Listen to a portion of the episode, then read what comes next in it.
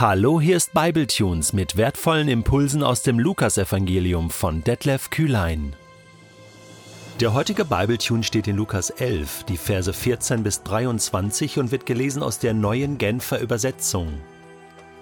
Einmal trieb Jesus einen stummen Dämon aus einem Besessenen aus. So wie der Dämon ausgefahren war, konnte der Mann, der bis dahin stumm gewesen war, reden. Die Menge staunte, doch einige waren darunter, die sagten, er treibt die Dämonen mit Hilfe von Belzebul aus, dem obersten der Dämonen. Andere wollten Jesus auf die Probe stellen und forderten von ihm ein Zeichen vom Himmel. Jesus, der ihre Überlegungen kannte, sagte zu ihnen, Jedes Reich, das mit sich selbst im Streit liegt, geht zugrunde. In einem solchen Reich fällt eine Familie über die andere her. Wenn also der Satan mit sich selbst im Streit liegt, wie kann sein Reich dann bestehen? Und ihr behauptet, dass ich die Dämonen mit Hilfe von Belzebul austreibe? Wenn ich die Dämonen tatsächlich mit Hilfe von Belzebul austreibe, mit wessen Hilfe treiben dann eure eigenen Leute sie aus? Sie selbst sind es daher, die über euch das Urteil sprechen werden. Wenn ich die Dämonen nun aber durch Gottes Finger austreibe, dann ist doch das Reich Gottes zu euch gekommen. Solange ein starker Mann in voller Bewaffnung sein Haus bewacht, ist sein Besitz in Sicherheit. Doch wenn ein Stärkerer ihn angreift und ihn besiegt, nimmt er ihm alle seine Waffen weg, auf die er sich verlassen hat, und verteilt die Beute. Wer nicht auf meiner Seite steht, ist gegen mich, und wer nicht mit mir sammelt, zerstreut. Wenn Jesus der Christus ist, der Messias, dann kann er selbstverständlich Dämonen austreiben, Kranke heilen, ja sogar Blindgeborene heilen, Tote auferwecken dann ist er der Herr aller Herren und der König aller Könige. Heute würde man das sicherlich anders diskutieren. Ja, hat Jesus überhaupt gelebt? Konnte er überhaupt diese Wunder tun? Ist das nicht hineingedichtet worden oder ihm angedichtet worden hier in den Evangelien? Damals war das nicht die Frage. Da hing diese Messias-Frage eher daran, in was für eine Autorität tut Jesus das. Dass der Messias das kann, das war klar. Und dass das hier auch vor den Augen äh, der, der Leute damals wirklich passiert, dass, dass da Dämonen gehen. Völlig unspektakulär wird das ja hier berichtet. Ja, einmal trieb Jesus einen Dämon aus. Dann heilte er wieder jemanden, dann weckte er jemanden von den Toten auf. Das konnte man ja nicht wegdiskutieren. Deswegen, das war klar, dass der Wunder tun kann. Das wurde nicht diskutiert, das hat man ja gesehen. Die Frage war, in welcher Autorität tut er das? Wenn er das in der Autorität Gottes tut, dann ist er der Messias. Wenn nicht in der Autorität Gottes, dann ist er nicht der Messias. Ja, aber in was für einer Autorität und Kraft und Vollmacht kann man denn sonst noch Dämonen austreiben und Kranke heilen und Tote auferwecken? Also siehst du, es geht um die Machtfrage. Woher bekomme ich Vollmacht und Autorität? Und entweder bekomme ich von Gott selbst die Autorität oder von einer anderen Macht, auch das war klar, dann bleibt nur noch der Teufel übrig, der auch eine gewisse Macht hat.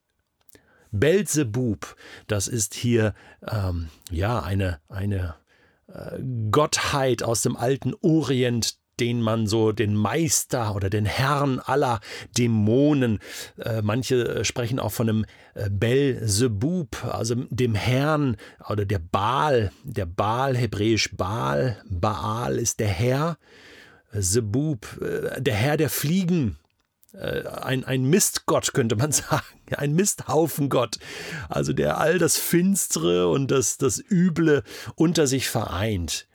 Jesus Du kannst nicht der Messias sein. Wir wollen nicht, dass du der Messias bist. Du bist so ein Herr der Fliegen. Du machst das. Äh, du vertreibst die Fliegen äh, im Namen des Herrn der Fliegen, äh, im Namen Belzebub. So ist es. Jetzt haben wir unsere Erklärung. Jetzt wissen wir, woher du das kannst. Jetzt haben wir eine Erklärung dafür und, und wir müssen nicht akzeptieren, dass du der Messias bist. Das ist der Hintergrund. Und Jesus macht dieses Gedankengebäude so leicht zunichte, oder? Er sagt, äh, eigentlich sagt er, Leute, das ist nicht logisch, was ihr gerade sagt. Es ist nicht logisch. Denn wenn äh, ich die Dämonen von Belzebub im Namen von Belzebub oder die Dämonen des Teufels im Namen und im Auftrag und in der Kraft des Teufels austreiben würde, dann würde sich der Teufel selbst bekämpfen. Das wäre der Untergang jedes Königreiches und sicherlich auch dieses. Und ja, dieses Königreich wird untergehen, aber nicht so, glaubt mir das. Das ist nicht der Fall. Und äh, demgegenüber macht Jesus eine ganz interessante Bemerkung. Äh, nachdem er diesen Logikfehler erklärt hat, äh, sagt er, wenn ich die Dämonen nun aber durch Gottes Finger austreibe, dann ist doch das Reich Gottes zu euch gekommen. Freunde, ihr verpasst passt gerade das, was hier passiert, das Entscheidende. An anderer Stelle in den anderen Evangelien kommt hier auch noch so diese Sünde wieder den Heiligen Geist hinein. Die passt genau dahin, denn Jesus sagt hier, ähm, ihr lehnt die Offenbarung Gottes ab. Gott offenbart hier seine Macht. Der Heilige Geist zeigt, wer ich bin. Und das lehnt ihr ab. Und das ist die Sünde wieder den Heiligen Geist, die nicht vergeben werden kann, denn man lehnt ja sozusagen Gott selbst ab. Man lehnt die Vergebung ab, die hier passiert. Und Jesus sagt, wenn ich aber durch den Finger Gottes die Dämonen austreibe. Hier macht er deutlich, wie viel Anstrengung das Gott wirklich kostet, einen Dämon auszutreiben. Er macht das mit dem kleinen Finger. Gott bewegt den kleinen Finger. Er, er muss da nicht wahnsinnig kämpfen. Gott ist so mächtig. Gott ist so groß. Das ist nur der Finger Gottes, das ist nur ein Hauch Gottes. So heißt es mal an anderer Stelle, dass, dass ähm, Jesus den Antichristen mit dem Hauch seines Mundes töten wird. Mit dem Hauch seines Mundes. Der Finger Gottes reicht schon. Der Finger Gottes ist zu euch gekommen. Das Reich Gottes ist angebrochen. Verschließt eure Augen nicht davor, macht eure Augen auf und seht, was passiert. Das Reich Gottes ist klar, ist da und es ist klar und es ist erst der Anfang. Da kommt noch mehr, da kommt noch mehr Finger Gottes, da kommt noch mehr Präsenz Gottes. Das Reich Gottes wird sich ausbreiten. Und deswegen ist die einzige Frage am Ende, auf welcher Seite stehst du? Du musst dich positionieren. Du kannst nicht irgendwie mitschwimmen und, und äh, oder in so einer Grauzone bleiben so, ja, mal gucken, mal abwarten, Jesus ist ganz nett und ich finde das auch alles nicht so schlecht. Nein, Jesus sagt, wer nicht auf meiner Seite steht, ist gegen mich. Wer nicht mit dem Reich Gottes unterwegs ist und involviert ist und aktiver Teil ist, der ist nicht nur neutral, sondern der ist dagegen. Der hält das auf. Der ist im Weg der ist nicht dafür. Und er sagt, wer nicht mit mir sammelt, wer nicht loszieht und Menschen begeistert für Gott, der zerstreut, der ist verantwortlich dafür, dass Menschen in die Irre gehen und so einen Blödsinn glauben, was die Leute damals verzapft haben, dass sie sagten, ja, das macht ja alles der Teufel, ja, und haben dann überall den Teufel gesehen, da kommt das wahrscheinlich auch her. Oder dass sie wie heute sagen, ja, das kann man eh nicht alles glauben, das muss man alles rational einordnen, das ist alles, das ist irgendwie alles äh, äh, ein, ein Scheinwerk gewesen und alles gar nicht echt. Wer das tut, der zerstreut, der sorgt dafür, dass Menschen blind bleiben.